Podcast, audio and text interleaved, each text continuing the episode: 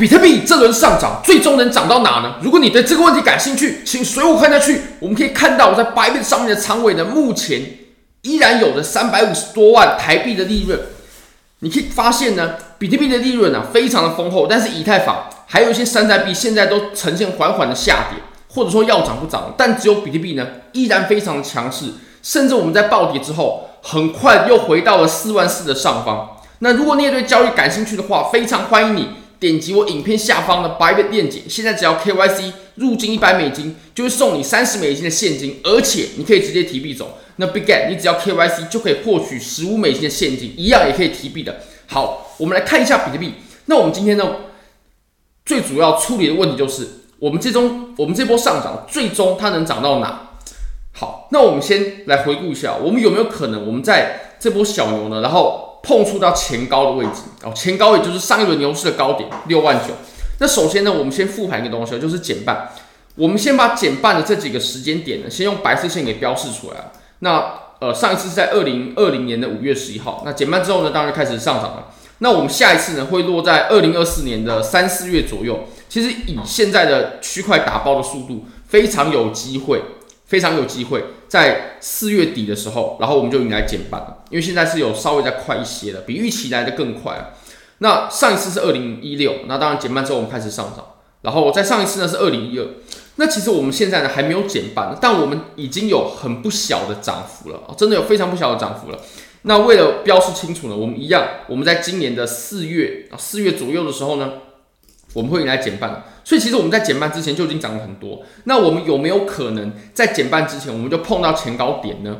好，这个我们可以复盘一下啊。这个问题确实也不好回答，因为呃，我们总是要透过一些历史的数据。那首先我们先回到上一次，上一次呢，其实我们在减半之前啊，没有碰触到前高点过，没有碰触到过。我们碰到前高点呢，是直到我们减半过后，然后我们才碰到的哦，甚至减半过后要隔好长一段时间。那当时呢，我们减半的时候啊，我们离前面的高点呢，大约还有一个一百二十趴的涨幅没有涨哦，也就是大概是最高点一半啊，只有最高点一半的价格而已，我们还没有碰到前高点。那我们再回到上一次呢，二零一六，我们也可以发现，其实我们在减半之前所到的这个点位呢，它离前高点呢，真的还有一段距离哦。我们减半的这个价位呢，距离前高点呢，还有一百零五趴，大概也是砍半。大概也是砍半，非常非常接近。那我们再回顾到最前面的一次，二零一二年的，我们从减半当时的价位呢，然后一直到最高点呢，一百二十七趴，一百二十七趴，也大概是砍半，对不对？那其实你可以看到，我们在减半之前的价，或者说减半当时的价位呢，其实离前高点都有一段距离的，都有一段距离的。那你可以看到，我们现在其实离前高点，诶，如果我们还能再涨的话，那我们离前高点就只会越来越近。但是呢，我们如果复盘过往的历史，我们可以发现啊，我们要在减半之前呢，就创出比特币的新高，把前面的高点给打破，是一件不容易的事情。那当然了，我也认为我们在这一轮呢，也会比较难打破前高。确实它有可能，因为比特币的，因为比特币 ETF 的利多呢，打破前高。但是如果要我们去呃评估可能性的话，我还是认为我们在减半之前呢，就达到新高的可能性。是比较低的，是比较低，有可能，但是这个可能性比较低，因为我们可以复盘过往的历史，确实都是这样。好，那我们还可以发现一件事情啊，就是你可以发现，其实呢，现在啊，有很多人都把这个四万八当成是一个目标价位，但我个人其实不是这么认为的。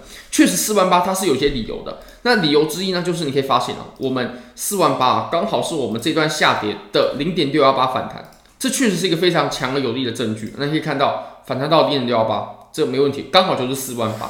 为什么呢？因为我们在上一轮呢，它就是这么走的。我们在上一轮的时候呢，它就是，我们来拉一个斐波那契，它就是这样走的，就是打到零点六幺八，非常非常巧妙，很精准的就在六幺八。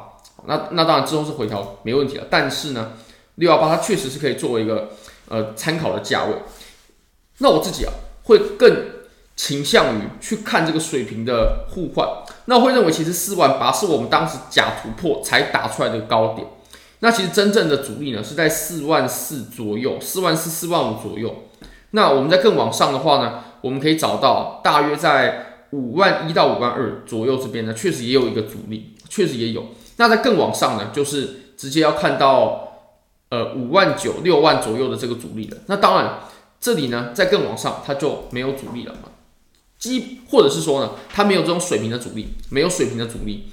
好，那其实四万八这个点呢，它就仅仅只有斐波那契，还有我们假突破的这个前高点，它是有效的。剩下我们以这种水平的互换来说呢，我们都找不出四万八这个点位了。那我认为在四万四这里受阻，其实非常的合理，真的非常的合理。因为呢，我们前期它就是一个互换啊，在这里受阻非常的合理。那如果我们四万四可以被突破的话，我认为我们会直奔五万一到五万二的位置去，不会只停留在四万八的。因为我们在这里其实它也受过了一定的阻力，而且四万八它就只是假突破创出来的一个点，我认为绝对不会比我们真正用资金所测试出来的在五万一、五万二的这个阻力呢要来的更有意义啊。所以我认为真的在往上的话就是五万一、五万二。那当然，如果说再突破的话，就可以直接看到六万。其实这种假突破的这种观念呢，我认为我们可以用呃这里啊来做解释。像比如说在这个位置，诶，那到底是呃六万、五万九这个价位它有阻力，还是我们在前高六万九的位置有阻力呢？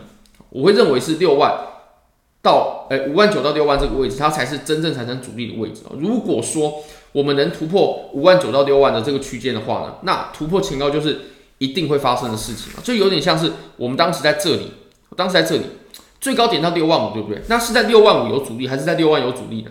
其实是在六万有阻力，因为六万五它只是假突破的一个点，就像我们这个位置一样。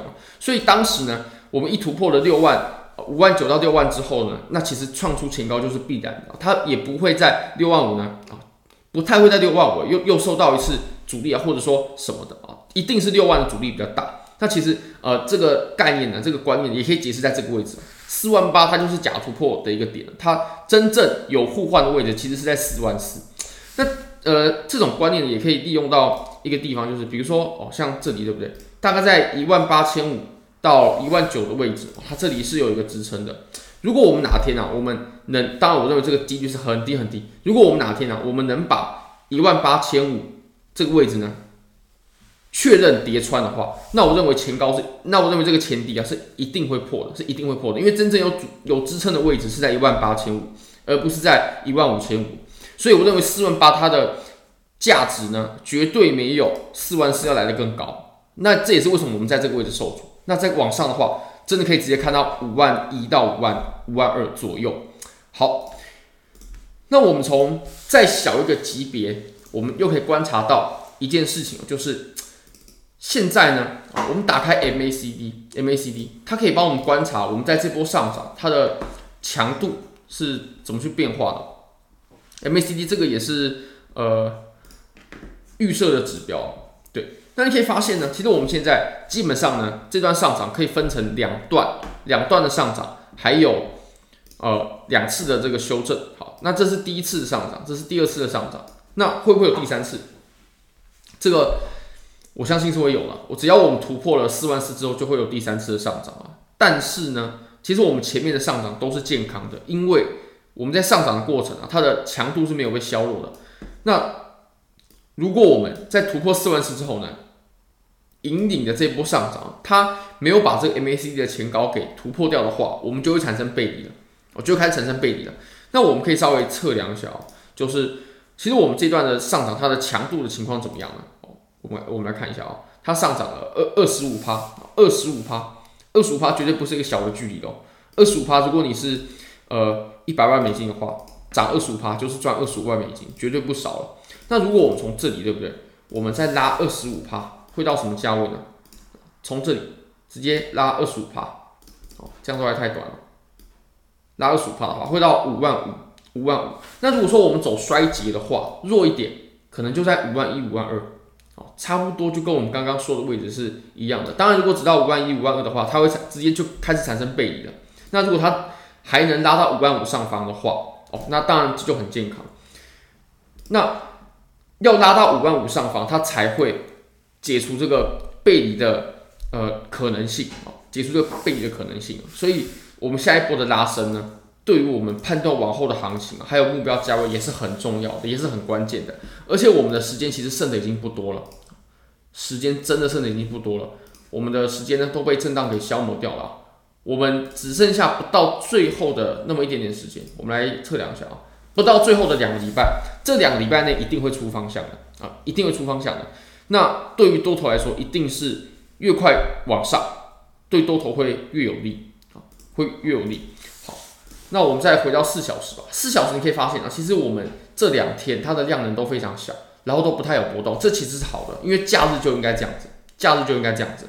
那我们这里呢，它其实有经历过一次的假突破，这不是一个太好的情况。那如果说我们接下来它又出现第二次假突破，那我就认为这个盘面呢，它确实的风险啊，就会比现在要来的更高的多，要来的更高的多。但这一次我认为还好。那其实我们在现在的下跌之后，对不对？它我们所看到的情况，你可以观察到什么呢？它其实反弹的高度很高。哎，大家不要忘记，哎，我们这里肯定算暴跌的，对不对？暴跌五千美金哦，这肯定算暴跌了，十二趴的跌幅。但是各位有没有发现，其实我们下跌之后，我们很快，我们又回到了下跌之前差不多的位置。我们在下跌之前大概是四万五，对不对？我们现在已经四万四千多了，甚至我们在最高点，对不对？这波反弹的最高点已经来到了很接近四万五了。所以其实这波反弹真的是很强的。那当然它就不是反弹了。好，我们再观察一下。现在呢，其实已经来到了七八六，最高到七八六。那其实通常呢，如果说它是一个反弹的话，是不会超过六幺八的，是不会超过六幺八的。好，我们可以拿一个案例，比如说呢，我们当时在这里暴跌的案例啊，像其实我们这波下跌，对不对？现在的这波下跌，它就是一个轻杠杆的过程，但这里不是，它这里真的就是派发。我们可以观察一下，它这个下跌，对不对？它随后呢，它有反弹哦。这个反弹也不弱，但是呢，它就是没有过零点六幺八。那通常这种死猫跳呢，都会落在零点五到零点六幺八之间。确实，它的反弹呢也是落在这个区间之内的哦。其实为什么它如果说是真的派发的话，它就不会反弹的很高呢？因为庄家就是在上面卖货了。如果说它又反弹上去的话，哇，那这不就是给散户抛货的机会？它是不可能给给散户这样子的机会的，所以它的反弹高度一定不会很高。那。它能在这么短时间之内又回来，就表示盘面真的很强势，或者说它真的就是一个轻杠杆、轻多头的过程了。那我们现在呢，其实，在走这个三角，对不对？这个这个三角，其实我们在过往的呃上涨之前，我们都有出现过这种三角收敛啊，至少在这波当中都有。你可以看到，我们在这个位置也是它走了一个三角之后呢，走了一个三角之后，然后我们就选择向上突破。那其实我们在更前面，在这个位置。我们也是有的，我们也是有的。那这里呢，我们走的是一个收敛的、收敛的这种三角。那突破之后一样就是暴涨，然后这里突破之后暴涨。那这里呢，如果我们突破的话，我认为也会是一个不错的机会，也会是一个很好的机会，甚至有可能是最后一次机会。好，那我们再看到一个数据，就是 Bitcoin Dominance。Bitcoin Dominance 它现在正在往上涨，对不对？这什么意思呢？就是现在的走势啊。山寨币以太坊不太涨，但比特币一直涨。那其实我们之前有谈到过，我们频道呢一直有提到，在这波上涨，我们配置最多的仓位就是在比特币身上。如果你配置了很多以太坊的话，那么我们只能做这个梗图啦。这个是我们之前呃几天前做的，梭哈了以太坊的你啊，就变成派大星的这个脸了。因为以太坊真的是不太涨的，跌的时候以太坊跌得很凶，涨的时候不太涨。啊，现在山寨币当然是。呃，不太乐观啊，不太乐观。最主要还是要比特币回稳。好，非常感谢各位，非常欢迎各位可以帮我的影片点赞、订阅、分享、开启小铃铛，就是对我最大的支持。真的非常非常感谢各位，拜拜。